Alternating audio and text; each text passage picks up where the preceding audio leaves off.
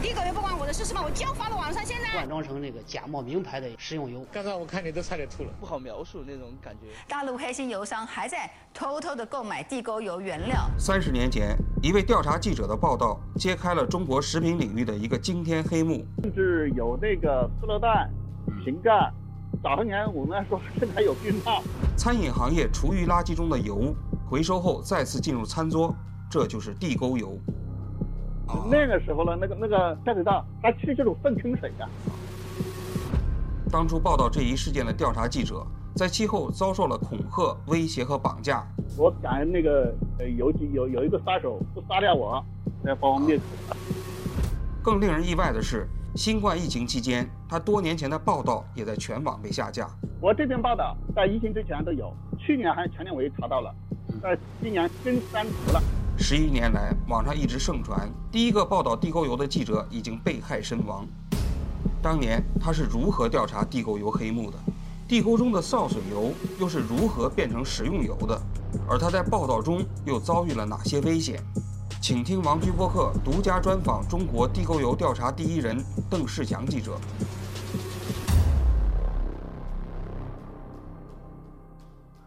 就是你跟我们联系的时候说啊，你是全国第一个调查地沟油的记者，暗访地沟油的记者啊。你为什么这么肯定？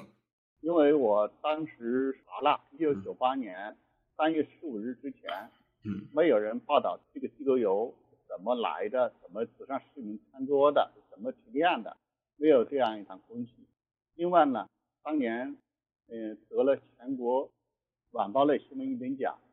也得了广东省好新闻三等奖，就是你当时调查地沟油这个事情是吧？哎，对对，这个报纸上都登了。嗯，但是一般的公众，我不知道你看过这篇文章没有啊？大家都说中国第一个报道地沟油的记者后来被杀了，您看过这个报道吗？呃，我看过。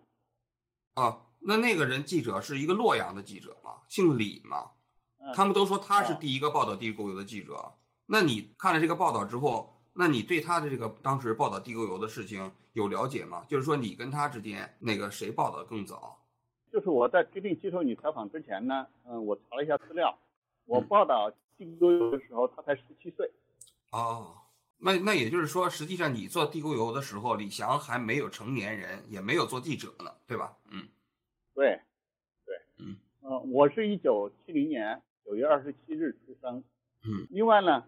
我也是刚才才翻了一下资料，在此前呢，有那南方报的领导呢，在聚会中说，哎，你是我们南方都市报的首位调查记者。呃，另外呢，我也看了个百度百科机构游事件，也给我描述说是首位调查记者，南方都市报的。我呢，我当时我说这肯定是领导客气啊，领导招抬我。最后我刚才就翻了一下资料，我还真是，嗯。那就是说，你最早报道地沟油在你们南方都市报上是什么时间？准确的时间？一九九八年三月十六日。哦，三月十六日啊。那当时你们南方都市报怎么想起来要做关于地沟油的事情呢？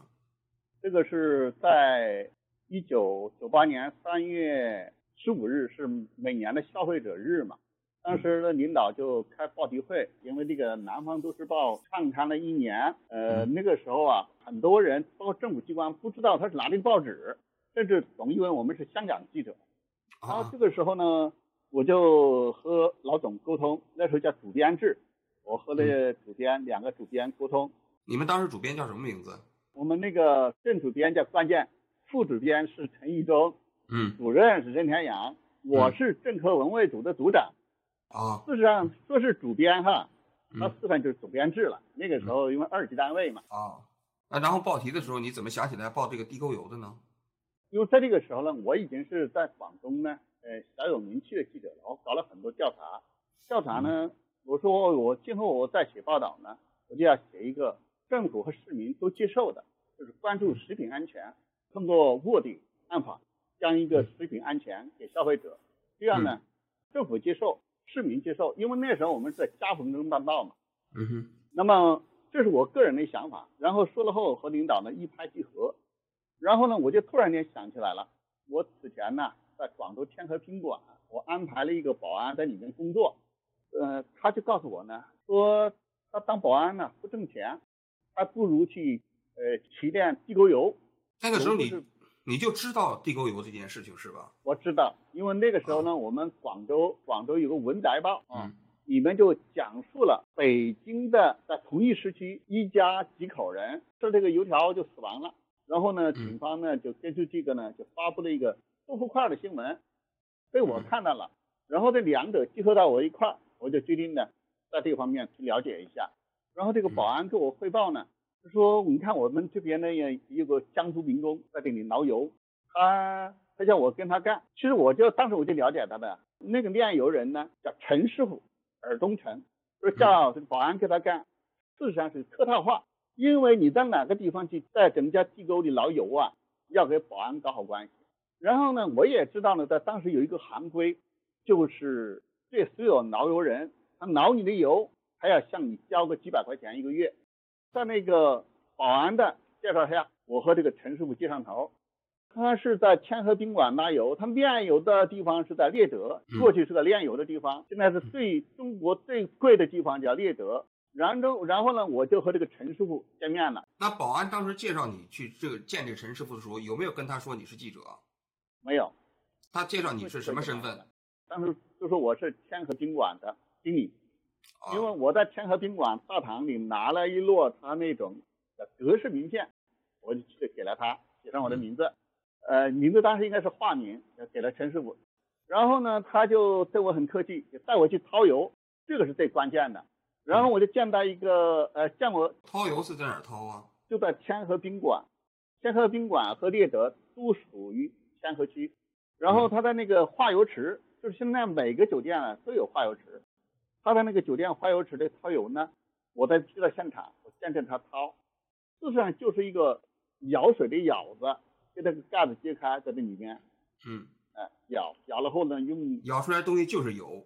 就是下水道的油，我们叫潲水，就是做饭呐、这些潲水啊，还有那些油水啊、洗锅水啊，都放到那个化油池里。那个油如果是新鲜的，就可以喂猪的。啊、那在北方的，这个油就是会堵住你的下水道的。那嗯南方呢，它是成了一个液体。但是我就觉得很新鲜，那个时候也没有什么介绍。我说你这个油，嗯，你拿到哪里呢？他说我们去提炼，提炼有一个大老板会统一收购。我说你怎么能炼呢？我说我们我们提炼水平很高的，都可以用着吃，呵呵能提的达到吃的标准。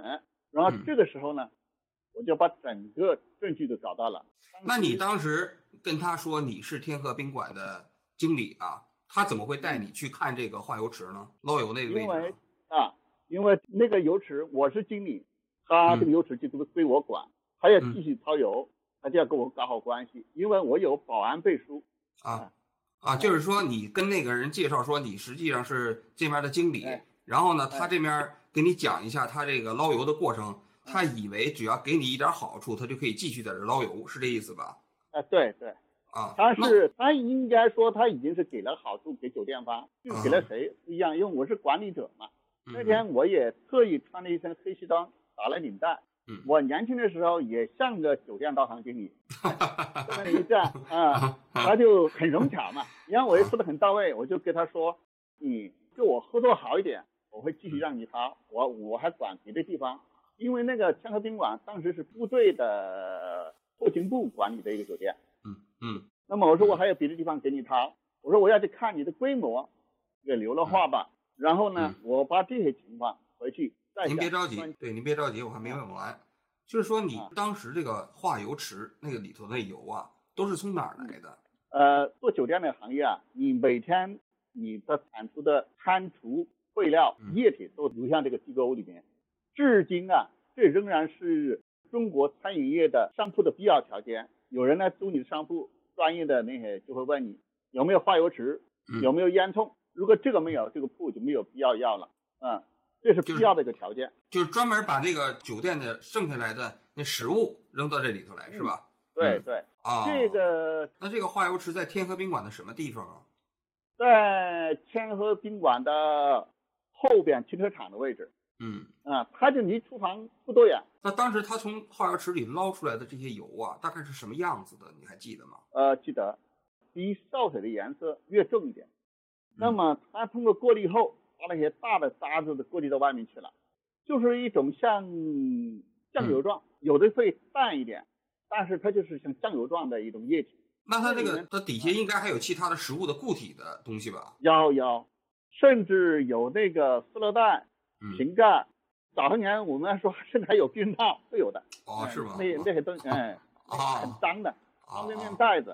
啊那个时候呢，那个那个下水道，它其实就是粪坑水啊。哦，那他当时说捞出来这些油，他就跟你讲这个东西要拿去把它提炼之后，又让人来吃了吗？呃，他当时给我说的很隐晦，就说我们可以提炼出食用油的标准，可以拿到吃的标准。啊，那按照从到暗访角度来讲啊，那你其实光看到这一步还不够，对吧？因为你其实并不知道他拿到油之后去做什么了。对，我就是不轻易下结论，不敢逻辑自洽。嗯我又回去又把这个情况又给当时的主编、副主编、主管我的领导啊再汇报，嗯然后他们说，今天晚上就住进去，住到什么地方？就是跟着他们，你现在就去。那个时候呢，呃，我有一辆摩托车自己配置的，然后呢，我就跟上了他炼油，转到猎德村，他大概当时骑自行车要走个几公里，嗯，然后呢，我就跟着他到了猎德村，那你这会儿再跟着他的话，那你就没办法解释你是这酒店大堂的经理了。因为我跟他说过啊，我要看到规模啊，我还要给他他的厂子。啊，那个时候人对地沟油这个事都不警惕。现在想啊，也许这个陈师傅这个油的流向到哪里，他最终端他不清楚，他只是一个炼油人。嗯。他因为他背后还有一个姓胡姓的老板，嗯，他在后面还有终端在湖南那边，我一直跟到湖南去了。哦好，那再。嗯再就想到我就跟他到天河猎德村，嗯。就是现在的呃一平方米，在疫情前号称是十多万的 那个地方，当时那个地方在拆迁，嗯，整个就像我们现在看到中东呃那个战争场面一样的，嗯，加沙那个，哎哎，就像加沙一样，一模一样的。当时呢，到了现场我还记得，旁边就有一个用石棉瓦搭建的一个厕所茅坑，嗯，它的旁边一个池子，这个池子是长方体的，大概是一米乘三米，那是这样的，几米这样一组两组，然后他这收的油就倒进去。嗯这个陈师傅呢，人是非常和蔼的一个人，跟人聊天，而且用的那种江苏的一种说话，像搞服务的唱腔来跟你说啊，这样的啊，我三桶水提一桶油，然后得炼，给我讲。我说你这个这个原理怎么来的呢？他说得加热吧，嗯，它油的比重呢比较轻，他说那些渣子啊都在上面用漏勺给它漏起来。他说这上面飘腾的是一层油，含油量很高的，用在舀子舀起来，倒在一个桶里。这个期间呢，我就见他用漏勺，有方便面袋子，有瓶盖，有有了筷子这些东西，嗯，都放在一个地方一个桶里。他还很细心，他跟那个瓶盖和瓶塑料的收集在一块儿。嗯，这时候我也帮着他练嘛，他也挺喜欢我，因为那个时候嘛，他这个炼油人，他是对社会的底层，他很难得在九十年代一个穿西装的，又是个酒店的大堂经理，嗯又跟他这么聊天这么好，他觉得也受尊重，对我非常好。啊我就一个人，这个时候一个人，他然后旁边人就帮腔，旁边还有两三个炼油工人，他就说这油啊，我们加点硫酸，我就把它当物质就沉淀了。那三锅重吧，我再加点碱，嗯就中和了。他这么说，我不能听啊，我不能就将信就信啊，我又把这个证据取回来，我又回到报社，通过报社打电话，打到当时有个叫抹黄皇帝的黄，嗯，这个炼油厂的一个工程师，他说是这样的，就是通过三碱中和得出来一种液体，然后呢，他说我们我们会收购这种油，通常是跟去六脱工艺。我说什么叫六脱呢？那时候没有互联网吧？你一个记者，你不是这一行的，你就你要脱三。他说要脱胶、脱水、脱臭、脱脂嗯。他说我还可以给你脱成什么呀？色拉油，脱哦，色。嗯色拉油就是我们平时吃的那种油吗？对，色拉油叫石脱，脱胶、脱水、脱脂、脱臭。嗯它最后你还可以脱色，把它色脱掉。嗯啊事实上是有这个技术的，嗯，类似一种像类似像国家机密似的，我们拿到防疫站去检测，防疫站检测除了它大肠杆菌超标外，其他方面它错的可以吃。那当时这陈师傅，你跟他炼完油之后，他再把这油往上哪哪个环节去运送的时候，你还跟了吗？啊啊，跟了。啊，嗯。这个时候我就拿了一个矿泉水瓶，自己用漏勺，然后给垃圾铲出这种这种油，这种混合油，嗯。起了它一个通过加热分离的嗯。水油混合的这个像酱油体，我拿了一瓶回来，嗯，拿了一瓶，从陈师傅那拿的，对吧？我在陈师傅手里拿的，嗯，因为当时大家都不知道地沟油这种，因为当时也不知道这样的一个工艺，也不知道这个对社会的危害多大，所以大家都不怎么说法。啊，然后我回来后，领导又指导我说，你一定要见到它的油流向哪里，谁收购，嗯大概是七号、八号、九号，我都在他那里。然后我就告诉他，我说你一定呢要告我，你这个运到哪里，你的规模怎么样，我还可以给你提供啊，是吧？他说可以，我们的老板回来收。我说老板哪里人？是呃也是江苏的，江苏泰县的啊、嗯一个一个胡老板。就是他这收收油的老板来了，是吧？啊对，呃，三月十号，这个期间呢，我已经取证了，取证了油，也拍了照片，呃，我照的不专业，而且是匆匆忙忙躲着厕所里照的，因为人家是三四双眼睛盯着我，嗯，我这里如果露了马甲，这个就泡汤了，我就借着他那个毛吹里去撒尿，嗯透着他那个毛吹那个芦苇啊，那类似那种呃那那种木棉网那个孔拍到了。有了证据，就让警方取证呢。我有这个油混合油，我也有了这个炼油这个照片，再给领导汇报。领导说，明天要见那个他的后面收购的幕后老板。那么现在想起来呢，他的所谓的幕后老板，他也是这个链条中的其中一环，这不是最终他决定噻。哦，然后那个嗯第二天见到了，三月十号，这个时候我就打电话，啊，一看你要看到他来，你才能你才能给领导说让派专业摄影记者过来嘛。当时消防部主任叫任全阳，就带着一个摄影记者叫王景春，是你校友啊，嗯这摄影然后他就来了，他很专业，他就跟你一起去了，是吧？对我约好点，我我要到现场接应嘛。三四双眼睛盯我一个，我做什么都在他的掌控之中。他三四双眼睛盯我三四个，他就盯不住了。那个王景春就拍啪啪啪啪拍了。所以现在你在互联网上见到有的一些自媒体说那个地沟油怎么怎么，还有电视剧中的地沟油引那些片段，嗯就像有的照片是引用我们南方都市报最早的那个照片。啊，就是当时你们在现场拍的，是吧？啊，对对对对对，主要是我拍的，还有一个大烟囱后面拿个地沟油捞，那个是王景春拍的。那当时你们在现场的时候，那个胡老板就已经来了，是吗？来了，胡老板嗯。呢，他果然也有老板范，人也很亲和，那个时候都不设防，嗯。就是说有防备，他就也觉得我的出现很诧异。嗯。中间有人一看，那就是啊，那个社会最底层的，一看我们不一样，啊，我说这是天河宾馆呢，哎嗯，这就过去了，因为我有那个保安背书啊，啊，嗯。我说天河宾馆呢，我也有卡片，这个嗯卡片就是天河宾馆的格式卡片，我写个名字有我的手机，嗯。啊，他也没有什么建议，我就问他到哪里，这个胡老板呢略有警惕，他就说，呃，我们要装车，装车装到白云区，嗯。白云区，我我就反复问白云区哪里，最后他告诉我大朗货运站那他当时是在这个陈师傅这个地方来收他的油嘛，对不对？嗯。收，他油，他他收他的油他就的话，是陈师傅呢，他是收一桶桶的，跟今年同我们一样的那种油，一桶桶的。嗯这个这个胡胡老板，他就开了一个车来了，一辆那个五吨电的货车，就把那个油桶啊搬上去的，嗯他们干活很麻利。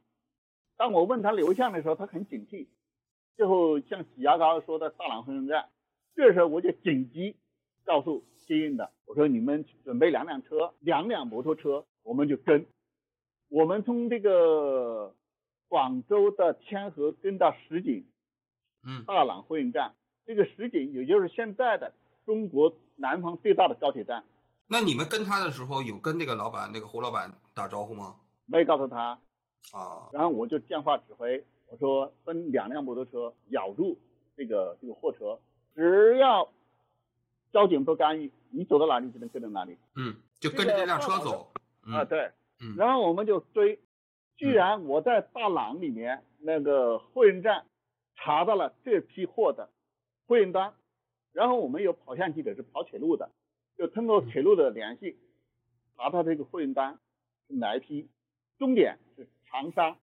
那你们当时到了这个货运站的时候，那个胡老板有发现你们吗？没有，那他们在运货的时候、进货的时候，你们就在旁边看着，偷偷摸摸的看着。嗯，他偷偷摸摸，这时候我就布局，指挥是我的，我是说，到了那个货运站以后，那他们往里头进货嘛，那你们怎么看得到呢？啊，我们到那里呢，我就要通过跑线记者，跑线记者就问这批货到了哪里。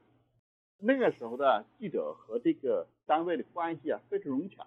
啊，这个时候我记得我还和那个货运站的一个调度通电话，这个调度是个女士，然后我说我要上你这辆火车，嗯他说不行的，嗯、我们这个不能这个货运车不能站的。我说我就坐在你的司机楼里，因为我至今我不知道货运车是怎么运转的嘛。然后我们谈了大概有半小时，就僵持住了，说不行，他是汽车对吧？汽车运输是吧？火车啊哦，大朗货运站的火车。哦，然后呢，这个时候报社决定赶快买票，直接去奔到他的目的地，因为我知道他货运单到哪里，知道货运单单号也要到了，终点是湖南长沙，还有马王堆萧家巷 啊，马王堆萧家巷嗯，我去的，我就一路我夜晚那时候年轻嘛，二十多岁，我就跟着这个路径。与此同时，报社又和湖南的长沙三湘都市报的一个老总联系，就说我们有个记者来，你们要保护他，要派一个当地会懂湖南话的，就跟着他。我记得湖南就派了一个姓肖的女记者，我现在还记得叫肖树人，我估计他就是那里的人。哎，我我要这个下家巷嘛。然后你记住哈，你作为一个报社，如果你这个领导他就有一种像打仗的思维，说明年也好，你是没有风险的，你是没有危险。我一去了后，应该是三湘都市报派的车，我就直接跟那个马王堆到了终点，我要进去，别人说这个车你不能进去的，你不能进我这里面的。那肖家巷是个什么地方？马王堆肖家巷是一个农田，农田里面呢搭了很多棚子。嗯那个时候，一片菜地里起了一个叫工厂，类似于加工厂这样的。里面哦我去了后呢，湖南的啊、那些老老老老老阿姨们，呃，在里面剥蒜，嗯一堆一堆的大蚕豆那个蚕豆在在整理，一堆堆，老远就闻到那个棒鸡味。嗯然后我去了，村长呃就是姓肖还是什么样的，有三个队长，两个队长呢对我的态度就很差，有一个队长对我态度很客气，其他们两个队长就撵我，我也在里面也拍的照片，也举证的。啊，你当时说你是记者了，那个时候是记者，他怎么跟你说的？我现在记得好像我回来后，队长打电话到报社来，说了一些难听的话吧，带一些威胁的话吧。我不怕的原因是什么呢？嗯因为只有记者我才能这样的。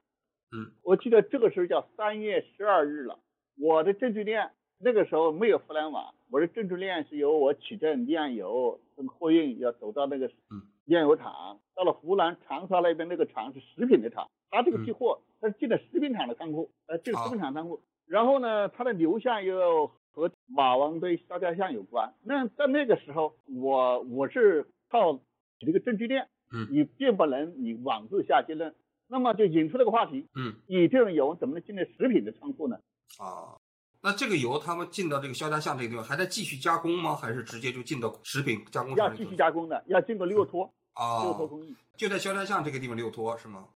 呃，在那个仓库附边都是这种油，就是六托。这个六托工艺啊，就是外行人觉得很复杂，内行人很简单，就脱油、脱胶、脱水、脱臭，就跟我们过滤矿泉水不就这个原理？嗯你看那黄黄的水一过滤嗯，然后过滤成甘甜的清水，就是这个原理嗯。那在现场他六托那个过程你见到了吗？那个见不到，因为他是进了食品啊仓，进了食品仓，这个是由它这个发货单来形成的一个证据链。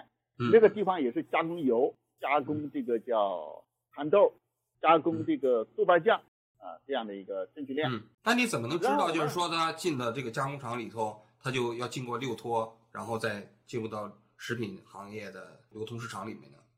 因为我们我们的记者通过这个事后报道，也联动了当地，你去查过，也证实了我们这个这个链条是正确的。你作为一种废品油，你进了食品仓，你这个首先这个就不规范，嗯，然后你这个油又和这个他们的加工厂关联在一块儿啊，嗯从那个食品管理规定，它已经违反。啊，那这个他那食品加工厂你进去了吗？进去了。进去了啊。嗯，我我见的就是刚才我所说的，从头到尾，嗯，一望无际的哈，因为那个词，那个大棚里剥了大蒜，大蒜给皮剥掉。嗯。这个南方人要吃那个辣拌酱啊。嗯。大蒜和辣椒要倒油泡。嗯。还有一些蚕豆，要用大蚕豆，要用这种油。哦。嗯。就是你进去以后，它实际上是一个加工蚕豆和这个豆瓣酱的企业，对，是吧？对对对。因为现在来看，它显然是不合规的。你这个地上也没有装修，也没有什么风铃机啊，都是敞开着的。那个大蒜、蚕豆，地上就是土。嗯，那你进去以后看到这批油在这个加工厂里头具体怎么使用了吗？我是看到这里的加工的这食品。那你有问这些有问这工厂里的工作人员吗？有和这些老大妈，呃，我们说这个油怎么来的啊？他就说，哎，我的油是统一的，老板配给我们的。你当时在现场有没有确认，就是这个侯老板运送的这批油，它就是在这个蚕豆和豆瓣酱的加工过程中使用？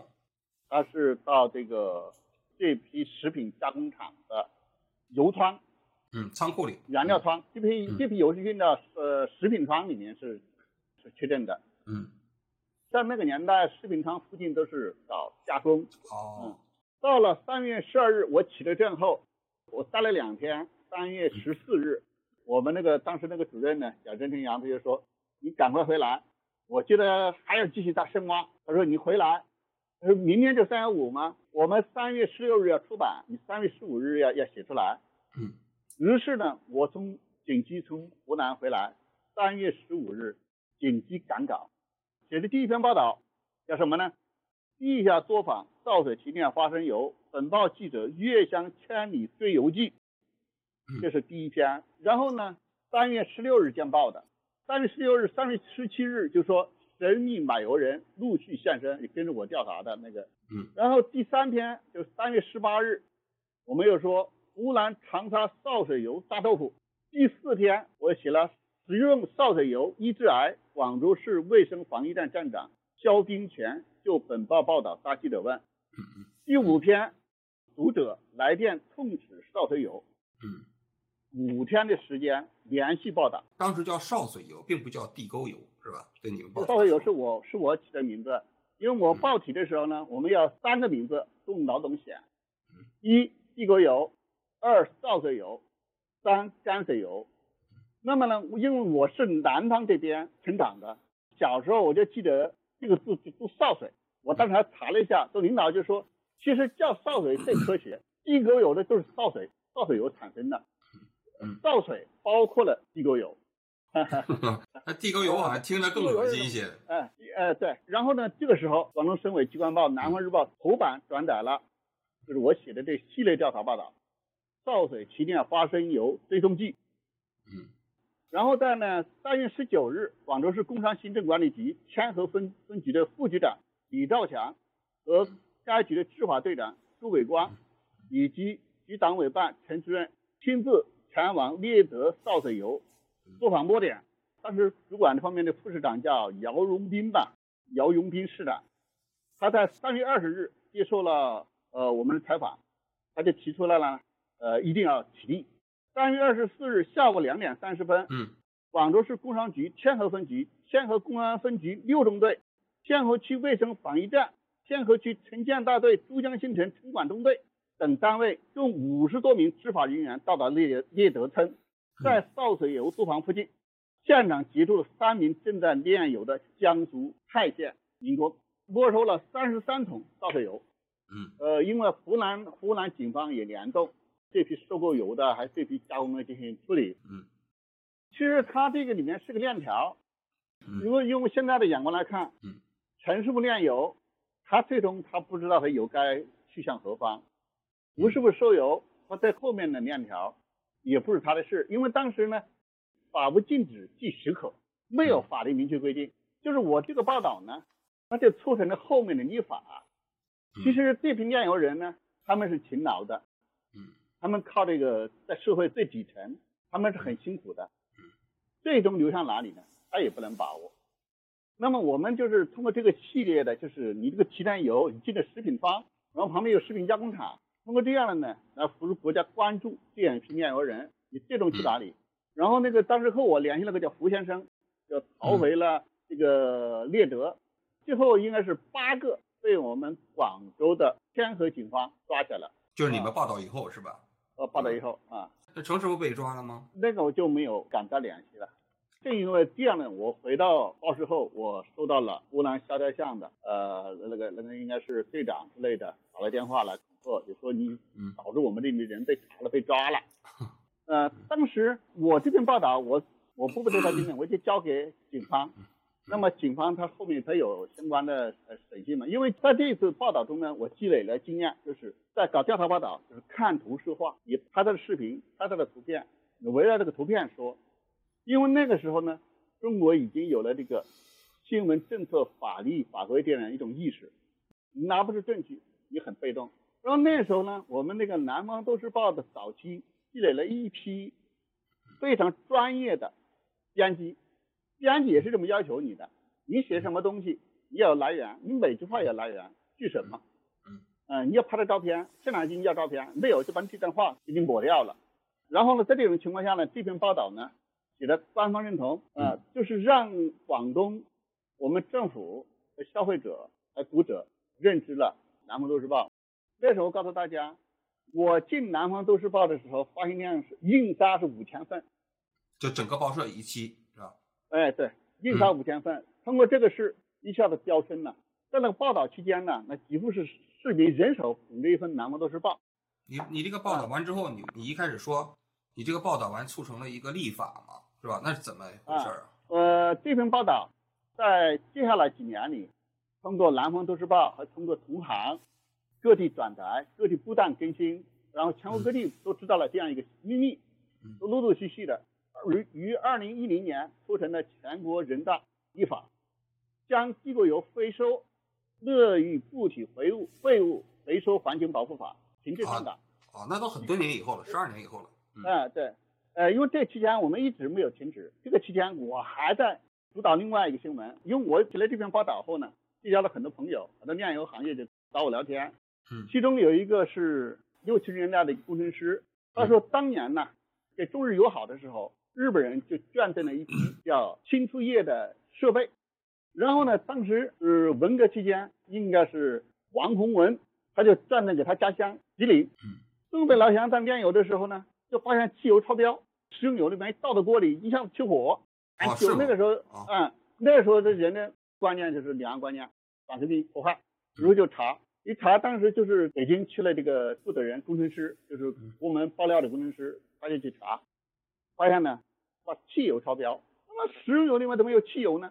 因为中国的食用油呢，它提炼有两种方法，一种是压榨方法，嗯，一种是清除方法。压榨方法就是物理压榨，这种话就是用化学汽油，叫氢汽油。汽油分为氢汽油、中汽油和重汽油。将你的一个菜籽和花生或者是黄豆一起浸泡，出现一个混合液，然后汽油又到了一个反应釜里面，那个混合的油。又到了反应釜里面，通过加热，通过它的比重分离，出现一种在食品行业叫食品清除液。再利用上我们说猎德那个炼炼那个炼油六头工艺一泼，由于这个是个行业机密，它没有向社会公布，那么呢，所有人炼油人都说我是压榨的，也不标明我们的汽油含油量。那就是说，这样这样的一个你说炼油的方法，实际上并不是特别的这个对人体的健康。有好处是，或者是有问题是吧？对人体相当有伤害。其实这个汽油作为基础液提炼的是十九世纪在欧洲已经通用的一是一项科学来的。只要你六脱的好，你有一个标准普遍用的。现在中国的全世界食用油就是压榨清除法两个方法。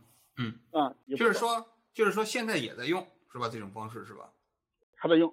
那它的问题主要是它这个浸出液的过程中间工艺不合格，导致了。汽油在工艺不合格，哎，在那个在那个食用油里头残余量很高，是吧？嗯嗯，汽油含油量当时我了解的业标准叫 APP 五，就是百万分只能含五，这个工艺是没得说的。但是它也涉及到什么呢？老老百姓不知情嘛。当时我就去了我们广州市千金架有个瘦狗岭有个食品学校，我就要买这个清除液的工艺，嗯，我要买那些设备。他就给了一套那个提炼就提出液的公式，因为他这食品学校，他这工程师他教这方面的，而用的汽油怎么样的那个设备过滤放在反应壶里，然后再进行滤六脱，他也说如果进行十脱就色拉油，然后我就跟着他给的公式又报题，这个时候我是另外一家报业集团的调查记者了。啊，就已经换单位了，不在南方都市报了，是吧？去了哪个单位？去哪个报纸？呃，那是广州日报的子报，《信息时报》啊，《信息时报》啊，就是这个啊啊，我知道。然后呢，我就跟着他这个公式，跟着他这个信息源，我就去了阳江，广东阳江一个炼油厂，那就跟那个北京燕山石化那样的一个一个化工厂一样的，都是反应壶，上面还冒着气。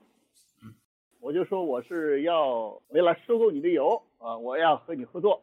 那个老板呢很客气，我带着一个摄影记者，我在没有进他油厂之前，他那个油油厂露天的嘛，那个是包不住的，我就让摄影记者，我叫他拍，再次给我证实了，我给这个食品工业学校给我这个这个工艺正确的，他也是按照这样来的，嗯，然后我就回来后就写了一篇，叫食用油原是汽油轻炼成，嗯，本报记者独家揭秘全国食用油生产行业。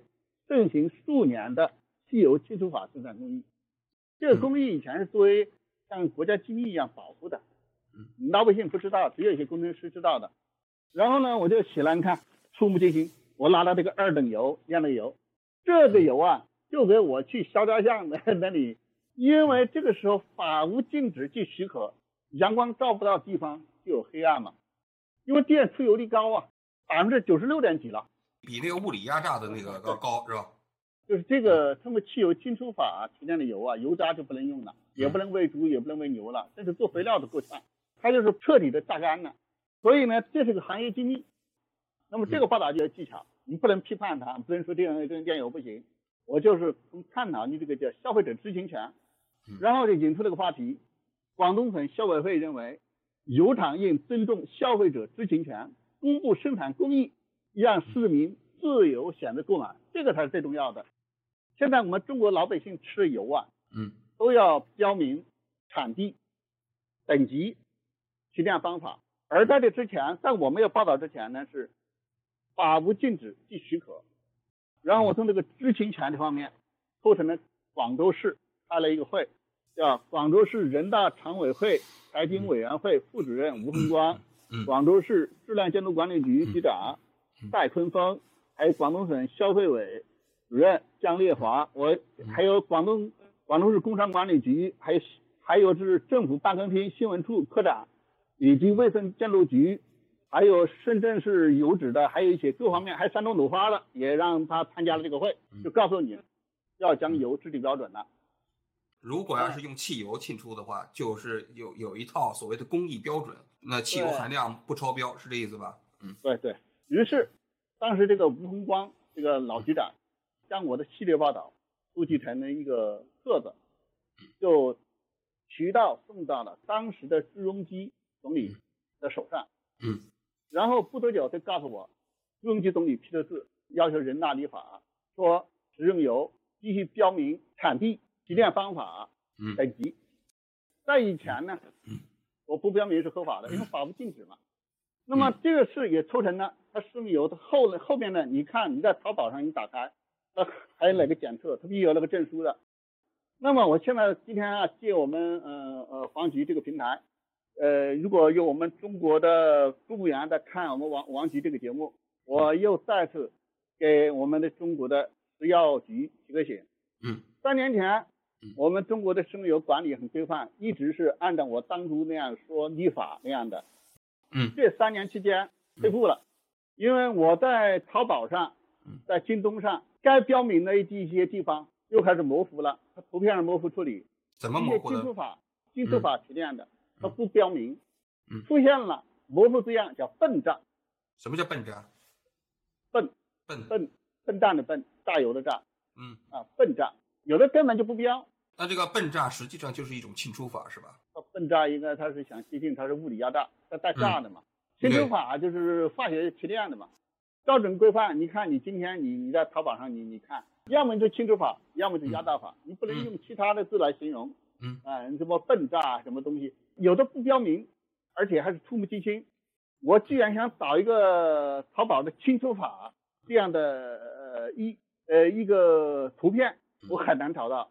而在疫情之前，我一直在关心这方面的。疫情之前，嗯，大家都很规范，嗯，不敢的那个罚款很重的。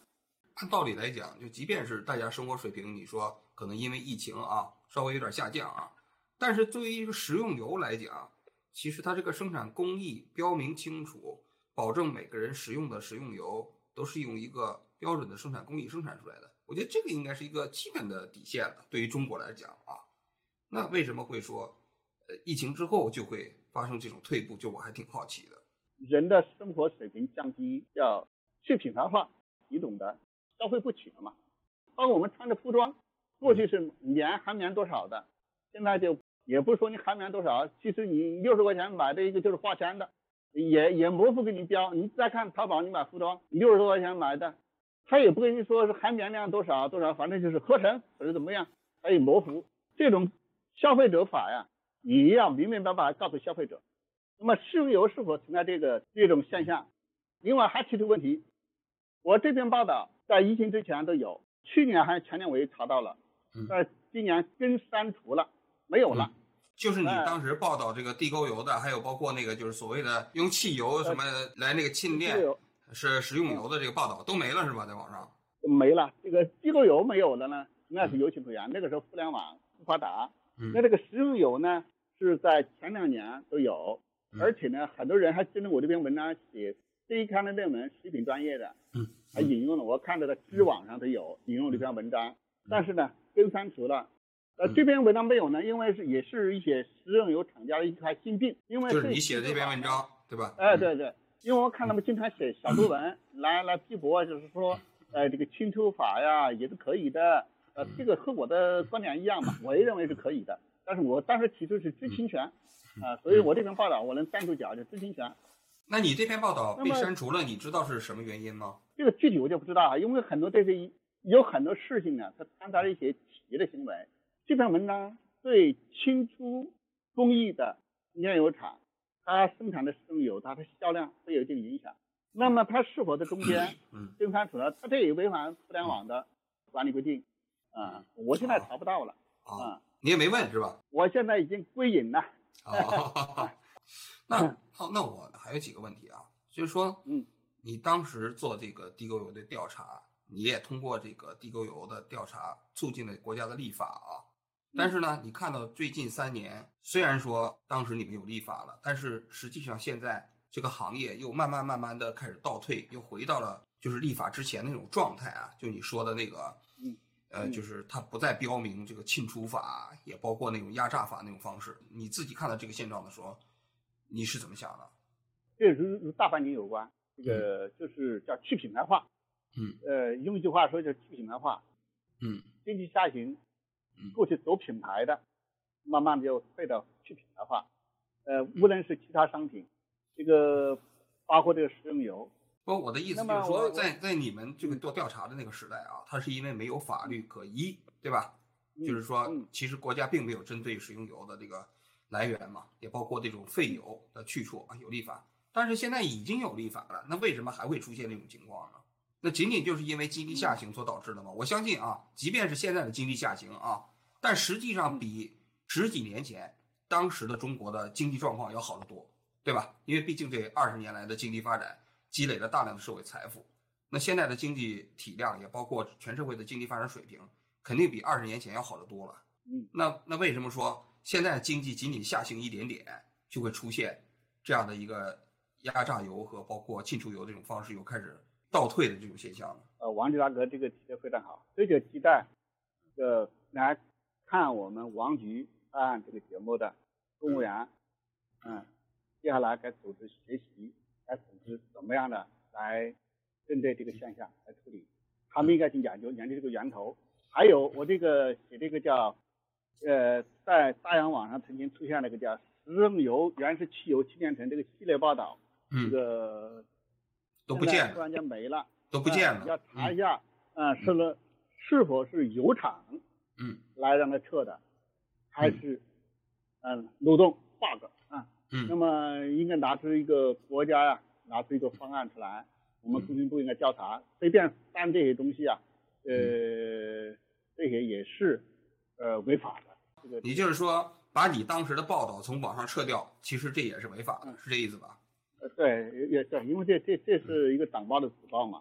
啊嗯，那那我问你啊那你就你自己作为一个调查记者啊，你肯定我相信内心里头也有一些猜测。那你觉得就是你这些报道，呃，从网上下架到底是什么原因？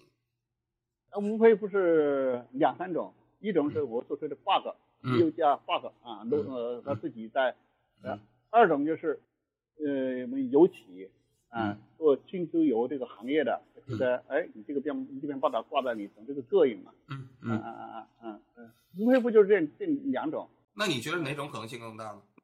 那个无法判断，我我是看图说话，我要看着那个国家调查这方面的。嗯，那您这个做调查记者这么多年，后来我您为什么要离开这个职业啊？我是二零一三年离开的。嗯。呃，作为一个记者，你长期做调查记者，你是最有发言权的。你如果说你不严格要求自己，你如果说你不机智，你可能在哪一个地方被人做掉了，你都你都不知道。因此，在搞这些报道中呢，我就呃自己有了一个叫反侦查能力。其实这个社会还有方方面面的人和事，它对我有一种反作用，其实我都掌握在心里。主流上我们有得得罪人，但是得罪了一些有一些小人，因为有的人你让他的犯罪终止，有的被抓了，他记恨你啊。那这期间，我就会发现很多人莫名其妙的约你，那你离开这个职业，跟你就是说你做调查记者这么多年得罪了很多人，呃，你其实有点怕有关吗？是的，嗯，因为我们做记者这这一行，我如果说我这人，呃，对自己不要求严格、不机智，我可能死了 N 多回了，哦，我嗯可能就见不到你了。有比较现实的那种那种具体的威胁吗？有，因为对我来说，就是我搞调查记者的，嗯。你必须这样的，因为你知道你的凶险在哪里。啊，嗯。你出行的时候有车跟你，然后通过第三方来来来跟你，哎，你结果呢第三方多少年后又跟你说，嘿，我当初啊，我跟过你，啊哈，谁谁叫我跟着你？其中有几次是，呃，搞治安的这帮的呃呃一些部门获取的情报，呃嗯呃救了我，呃有的是啊、叫我注意点啊，有怎么样？啊嗯，因为你要想一个记者，你被人暗杀掉或者被人做掉，那是很大，对他治安也不好嘛。所以说呢，我我跟别的调查记者不一样的，我还很感恩。呃，我如果能活到今天，我感恩那个呃有几有有一个杀手不杀掉我，呃，真的有真的有这个杀真的有杀手要杀你吗？都都被抓了。是吗？啊哦，那是什么情况？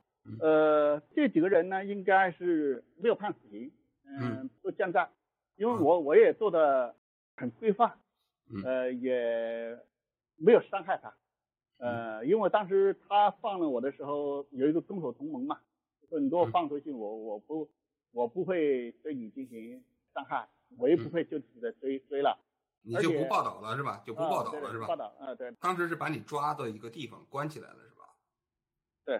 对，要把我灭口了那个，哦哎，其实即便是靠你自己特别小心，也难以保证自己的安全。是的。你觉得这公安呐、包括社会啊，包括报社给你提供的保护，也不足以让你觉得有足够的安全感来做这件事儿，是吧？对，但是呢，我还是很幸运的，能活到嗯今天，嗯呃，还是报社和公安给了我很多帮助。通过这个，通过我的呃拿出证据促成行业立法，我不是针对某一个酒楼、某一个企业、某一个炼油人，而是针对这个行业现象，让大家看不到的，在法理层面上来让它进行改变。因此，在这个报道中，如果得罪了某些个人，呃，因因因此被判刑或者受到损失，请高抬贵手，借着黄局这个平台，呃，我们从此啊就说清了啊，嗯呃，也不要耿耿于怀了。这啊对我们每个老百姓都是有呃是一个福利呀、好，那最后一个问题啊，就你你怎么看调查记者这个职业？在一个时代里，而时代成就调查记者。这句话怎么解释？嗯，我是拿我来说啊，我的我我做了那么多报道，嗯，没有没有被伤害，没有被灭掉，嗯我认为是那个环境成就了我，还有那批领导。您的意思是说，假如在今天，其实你再去想做当年的那些调查，实际上是不太可能了，是这意思吗？啊就是不太可能有这样的政策环境，也包括那个调查环境了。连报纸都没有了，很多报纸都没有了。不光报纸没有了，实际上很多媒体也没有了。其实调查记者这个行业在今天的中国基本上也就没有了。你因为你一直还在这个位置上，你说的我信。嗯嗯好嘞，好的，那谢谢您啊。我那个，因为我好五点钟还约了一个采访啊，我这个时间我没办法再跟您继续聊了。我知道您可能还有很多想说的啊，那个。是你和他都是裸着的，是吧？二十七八岁的要的女性在自卫，然后，那你说这老大不是打出来的？认命的，而且是花钱，这个噼里啪啦，拳拳到肉，他是现在起诉他三个案子，第一个案子呢是受贿，帮别人介绍招嫖啊啊，对，在看守所里啊。打了一顿辣椒水、电棍。